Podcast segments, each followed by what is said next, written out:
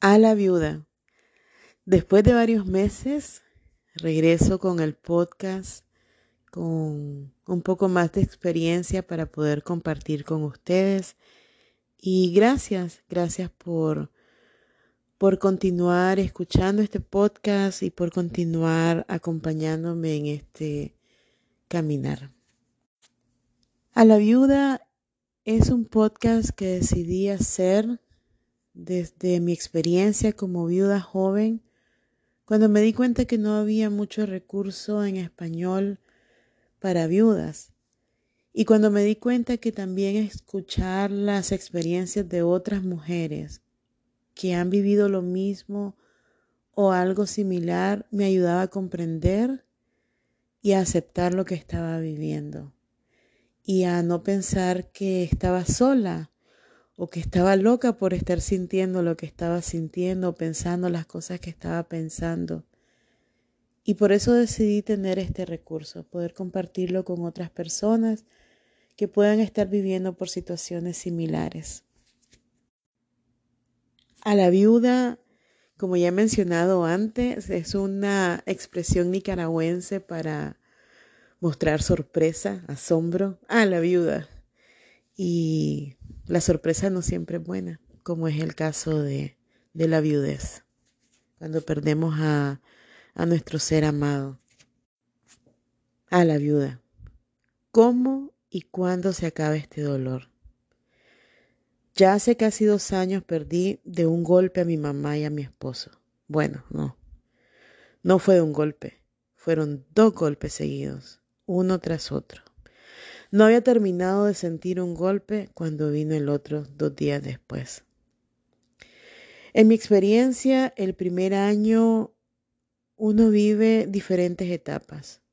Y claro, nosotros conocemos, hemos escuchado de las diferentes etapas del duelo, eh, la negociación, la ira, la negación, la depresión, la aceptación. Pero como este no es un podcast, donde compartimos desde lo teórico, sino desde lo vivido, desde adentro. Compartiré mi experiencia. Yo a veces como psicóloga me pregunto, ¿cuándo pasé de una etapa a otra? ¿Cuándo fue que viví esa etapa? Y quisiera poder identificarlas de manera clara, así como nos dice el libro. Pero muchas veces no logro identificarlo. En el primer año las cosas son tan irreales, y las memorias son tan opacas. Las memorias se sienten ajenas. Algo que sé que me pasó, pero que al mismo tiempo siento que pasó en un mundo paralelo. Como que no fue a mí, pero sí fue a mí. Y un día encontré un comentario, creo que en las redes sociales o en otro podcast, donde decían que el segundo año todavía es más difícil que el primer año. Y yo dije, ¿qué qué? Más difícil que esto. No se supone que el sufrimiento va cesando y entramos a una etapa de aceptación. Y ahora me dicen que el segundo año es más difícil que el primer año. A la viuda. ¿Qué puede ser peor? Y me puse a buscar información sobre el segundo año y en casi todo decían que sí, que el segundo año es más difícil. Algunos comentarios más optimistas decían, no es más difícil, es diferente. Tampoco daba mucha esperanza. Y ahora, ya casi a dos años de, de que perdí a mis seres queridos, pues me he dado cuenta cómo puede ser peor, al menos para mí. Ya en podcasts anteriores he mencionado las famosas olas, esas olas que se nos vienen cuando menos lo esperamos y vienen cargadas de emociones, de recuerdo, y lo mejor es dejarla pasar.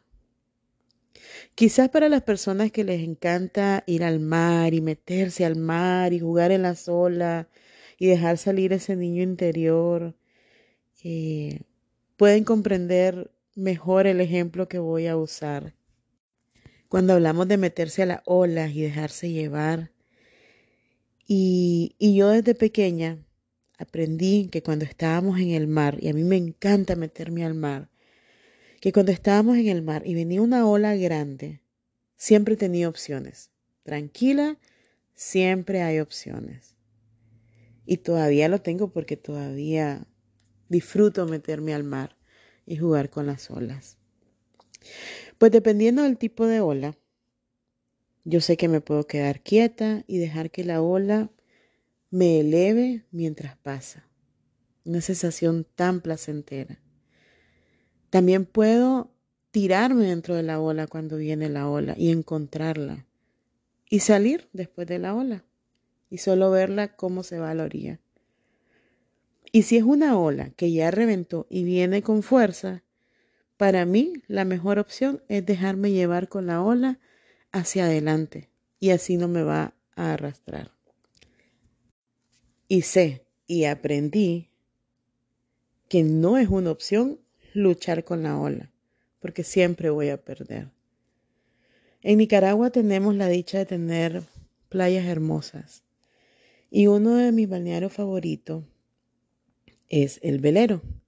A mí me trae muchos recuerdos de mi niñez y mi adolescencia y me encanta meterme al mar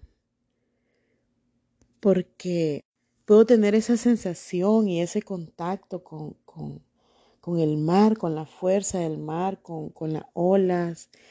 Y, y en el velero es muy particular, al menos para mí, porque siento que por minutos el mar queda en calma y puedo disfrutar aquella calma del mar donde hay olas muy pequeñitas o no hay. Y de pronto vienen otros minutos donde vienen olas y puedo jugar en las olas. Y sé que eso va a calmar y vuelvo a disfrutar la calma del mar. Y eso es algo que disfruto mucho en el velero. Y hay unas olas grandes, no son fuertes, pero son grandes y son elevadas. Y volviendo al tema del duelo y el famoso segundo año, esto se ha vuelto como la playa El Velero, no tan placentero, es más, nada placentero, pero sí cuando las olas de dolor en este año 2 han venido, han sido en momentos donde todo está tranquilo. Es una calma tan rica, donde sentimos que las cosas se están acomodando, donde sentimos que estamos fluyendo. Y de pronto se viene una ola enorme. Y estás tan tranquila y tan distraída que te agarras sin aviso.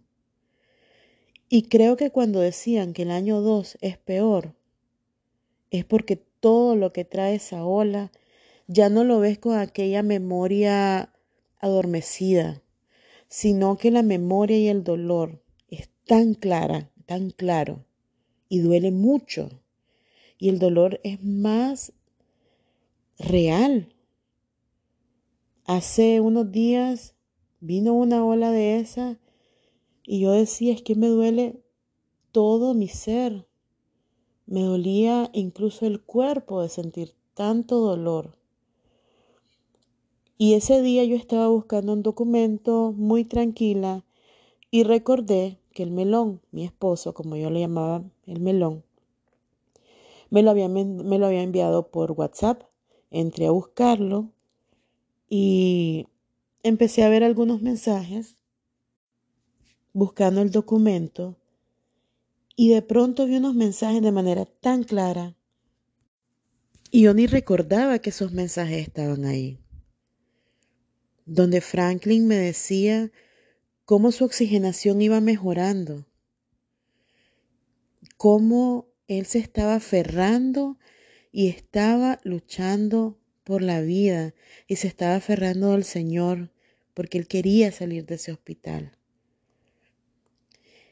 Y cuando pasó eso, se vino esta memoria tan clara y tan vívida de ese tiempo porque antes este recuerdo de estar yo en el hospital, de ir a las visitas, de caminar en esos pasillos para el hospital. Era como recordar un sueño. Y ahora, año dos, fue trasladarme y vivirlo en plena conciencia. Y el dolor entonces es aún más intenso, porque ya no estoy adormecida. Y vino esa ola y me arrastró cuando había tanta calma. Y entonces en medio del dolor que yo sentía en ese momento, yo preguntaba, ¿cuándo se va este dolor? ¿Cuándo es que se acaba y cómo?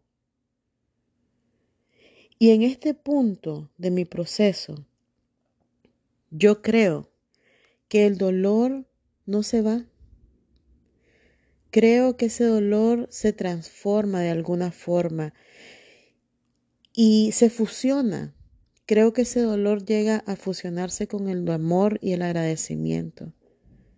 Y no me canso de decir que nos permitamos sentir, porque eso es parte de sanar. Y permitirnos sanar con las personas que nos aman, y están ahí acompañándonos de una forma u otra, porque sanamos en comunidad. Les agradezco a cada uno de ustedes por escuchar este podcast y si crees que le puede servir de ayuda a alguien más que esté viviendo algo similar, compartíselo. Te agradezco y espero pronto poder continuar con otro episodio de A la Viuda. Y tal vez más adelante esas olas enormes que se vienen ya no nos van a arrastrar tanto, sino que vamos a poder navegar sobre la ola como todo un surfista, porque es parte de la vida. Y gracias, gracias, gracias por acompañarme en este caminar.